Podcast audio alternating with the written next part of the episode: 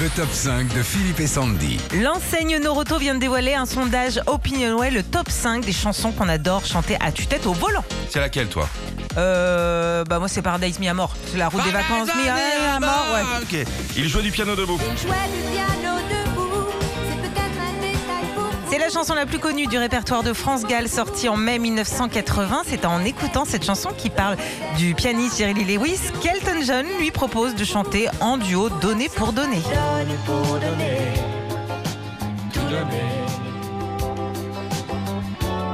C'est la seule façon d'aimer. Le top 5 des chansons qu'on adore chanter en voiture. Le chanteur.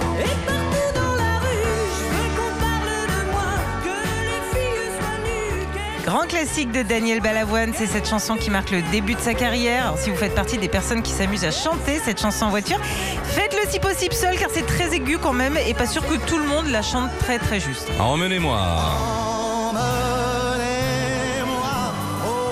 Normal de retrouver cette chanson de 1967 dans ce classement puisque le grand Charles parle de son désir de quitter le quotidien pour des pays ou des paysages ensoleillés.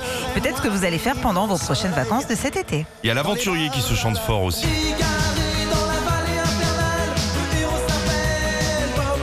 C'est en lisant les aventures de Bob Moran qu'il avait découvert à l'âge de 12 ans que Nicolas Sirkis du groupe Indochine décide de prendre tous les titres des aventures de Bob Moran et écrit L'Aventurier. Et c'est depuis devenu l'une des chansons qu'on adore chanter en voiture, mais aussi l'une des chansons qu'on retrouve dans toutes les fêtes. Et en numéro 1 de ce top 5 des chansons qu'on adore chanter en voiture, c'est vraiment, ça a été analysé par des scientifiques de l'Institut Pasteur. Dès que le vent soufflera. Dès que le vent soufflera, je repartira. Ça marche, ça.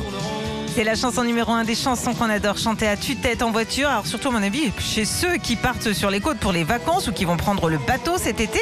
Pour l'anecdote, c'est en écoutant son ami Dominique Lavanant lui lire une histoire que Renaud a eu l'idée de cette chanson. Et pour la musique, il s'est inspiré du Gaufret. Retrouvez Philippe et Sandy, 6h-9h sur Nostalgie.